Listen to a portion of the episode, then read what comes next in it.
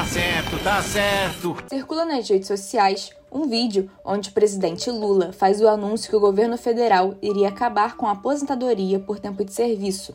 Porém, a informação é falsa e o portal IG te conta a verdade. No trecho da entrevista recente à Rádio Gaúcha, utilizada nessa publicação, em nenhum momento é citado o encerramento de qualquer modalidade de aposentadoria.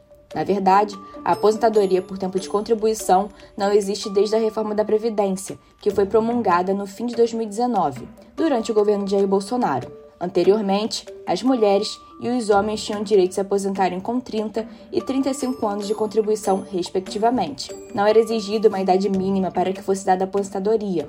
Agora, existe uma idade mínima de 62 anos para as mulheres e 65 anos para os homens, além de tempo de contribuição de 15 anos para as mulheres e 20 para os homens. Mais detalhes em ig.com.br.